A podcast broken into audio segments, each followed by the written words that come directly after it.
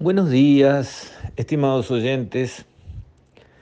Quisiera referirme hoy a, un tema que no es central al estilo de este podcast, donde hablamos de economía, de política, de historia, de filosofía.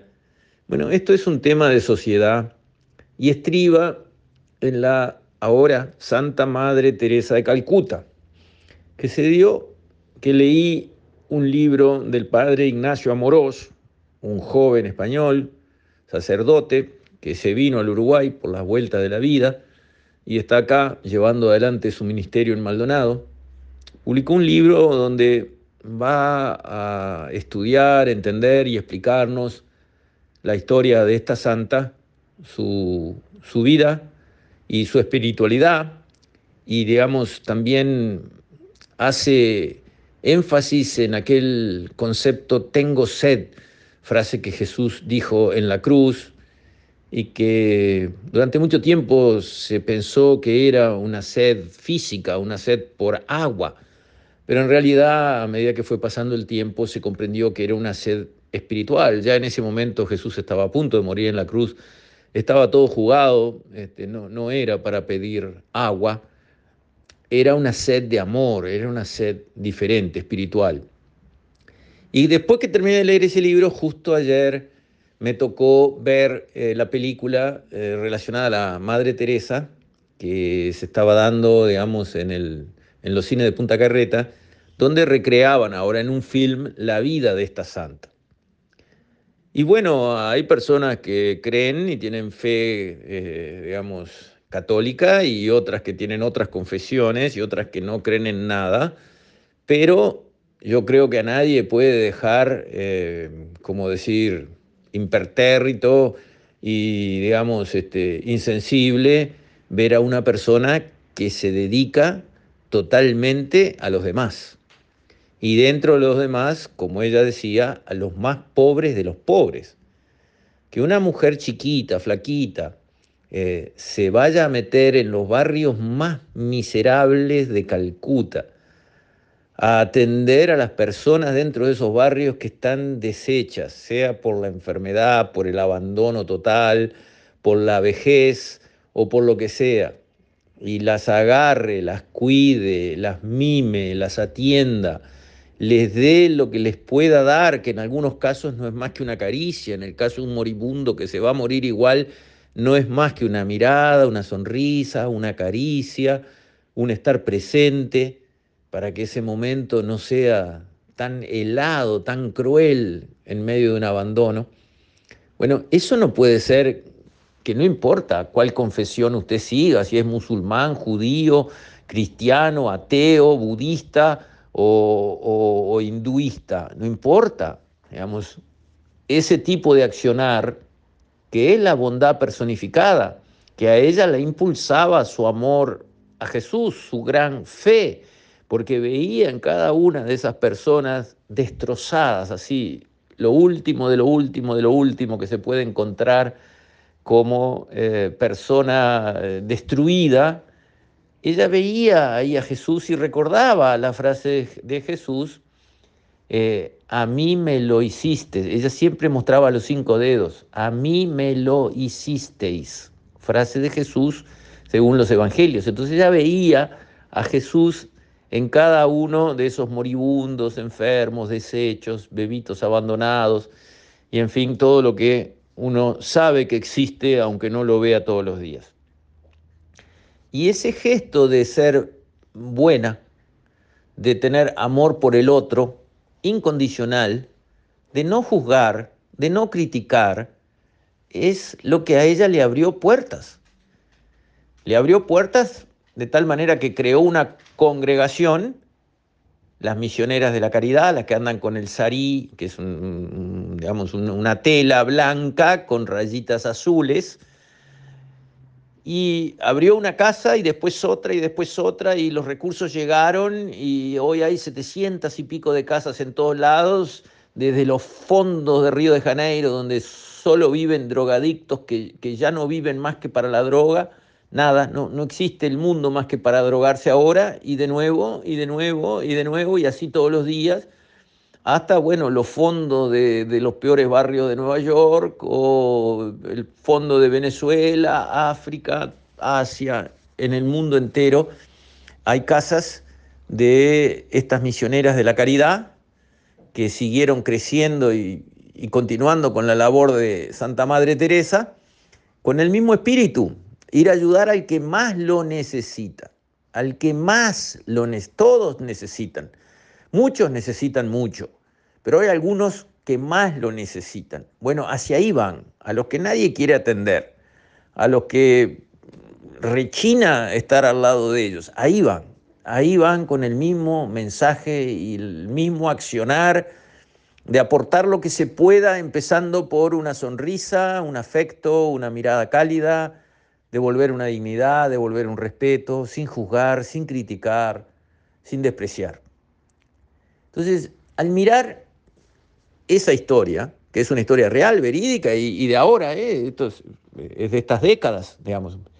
Eh, no estamos hablando de una santa de la Edad Media, estamos hablando de una santa de ahora, de la modernidad uno se pone a pensar y comparar con la asistencia social, con lo que hacemos con el MIDES, por ejemplo, con la plata que ponemos todos los uruguayos desde los impuestos para ayudar a las personas necesitadas.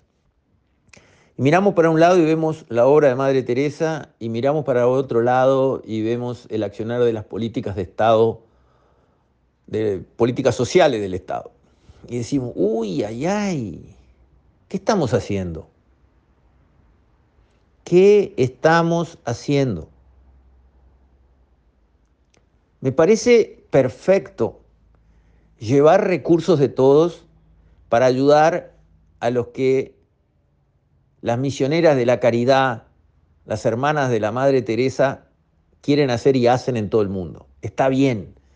Uno cuando lee ese libro del Padre Amorós, cuando ve la película de la Santa Madre Teresa, dice, está bien, nadie puede decir que eso no está bien, que hacer eso no está bien, que esas mujeres que van ahí y, se dedican en alma y cuerpo y ayudan y, hacen todo lo que hay que hacer, desde lavar, limpiar, curar, este, alimentar, y, o aunque sea abrazar y sentarse al lado y conversar un rato y acompañar, nadie puede decir que eso no está bien y nadie puede decir que esos que ellos atienden no son la prioridad de las prioridades en lo que es el rescate que una sociedad tiene que hacer de sus miembros más débiles.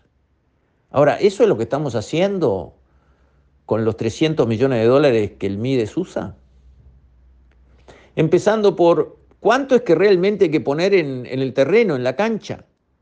No sé los números de ahora, pero en las épocas del Frente Amplio, de los 300 millones de dólares que costaba el MIDES, 75% se quedaban en el MIDES, en los sueldos de los del MIDES, en los contratos que hacía el MIDES con las ONG, en los estudios, y suma y sigue. Y el 25%, bueno, se desparramaba, vaya a saber con qué criterios, pero seguro que no con los de la Madre Teresa.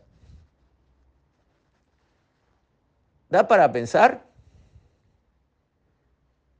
¿Por qué en vez de dar plata como sociedad para el rescate de los miembros más débiles y desesperados de nuestra sociedad a través de crear burocracia, porque el MIDE que es una burocracia, ¿no? ¿O hay otro término aplicable? A ver, es una burocracia. Entonces, los uruguayos mandamos la plata que queremos que llegue a los miembros más débiles y desesperados de nuestra sociedad a través de una burocracia que como tal consume una buena parte de esos recursos. Y además son empleados que no tienen el compromiso de la Madre Teresa de ir a meterse al lado del que está reventado. No, hacemos estudios, creamos tarjetas, que lleven la plata en la tarjeta, pero no vamos a la cancha, no hacemos como el padre Cacho en el Uruguay que se fue a vivir al medio de un cantegril y vivió con la gente.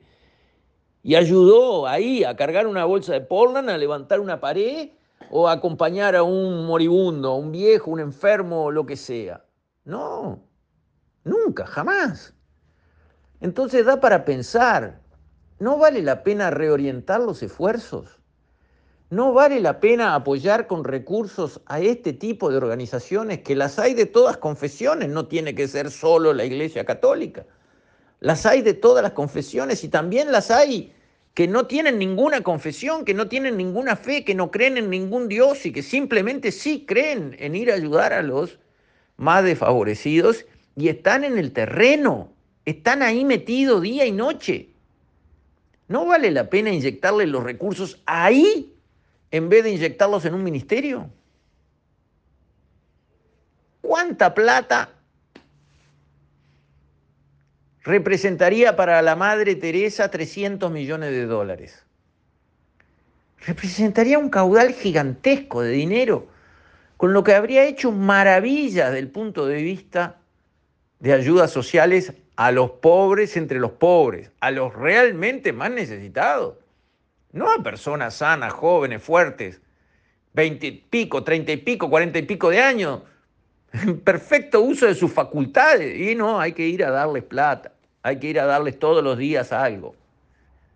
No, esas no pueden ser las prioridades de nuestra sociedad. Ahí los intereses están al revés. La sociedad tiene interés en que esa persona se rompa el lomo y se haga cargo de su vida y la de su familia, por el bien de su vida y la de su familia y del resto de la sociedad. No, no, Tomás, bueno, como no tenés un trabajo, entonces acá venimos y te damos. ¿Eso es política social de la buena? ¿O en realidad lo que la Madre Teresa organizó con sus misioneras de la calidad, esa es la verdadera, profunda, sana, santa política social que rescata, empezando por lo más importante, que no es la parte material? Porque no perdamos de vista. La parte material no es lo más importante para nadie. Que nadie se confunda. Tener más, tener menos. Partido no se juega ahí. Lo más importante para la persona es sentirse querida, sentirse amada, sentirse miembro de algo, sentirse aceptada, sentirse acompañada. La pobreza más grande es estar solo, abandonado, despreciado, con la dignidad en el suelo, sin respeto. Esa es la pobreza más grande. Y hay personas en esa situación, pero por supuesto que sí. ¿Y la tarjeta del MIDE la rescata de esa situación? Por supuesto que no. Entonces, este es un tema que da para pensar como sociedad. Esto no es de izquierda o de derecha. Como dice Pérez Reverte, yo no tengo ideología, lo que tengo es biblioteca. Bueno, hay que leer, hay que informarse, hay que entender. Hay que pensar. Sin Marx y sin eh, Milton Friedman, no, no estamos en ese terreno, estamos en un terreno mucho más profundo, mucho más importante. ¿Cómo tenemos que ayudar como sociedad a los más necesitados? Ahí está mi pregunta. ¿Y cuál debería ser la respuesta? Me parece que ese debate no lo hemos dado en nuestro país. Con esto, estimados oyentes, me despido hasta mañana, si Dios quiere.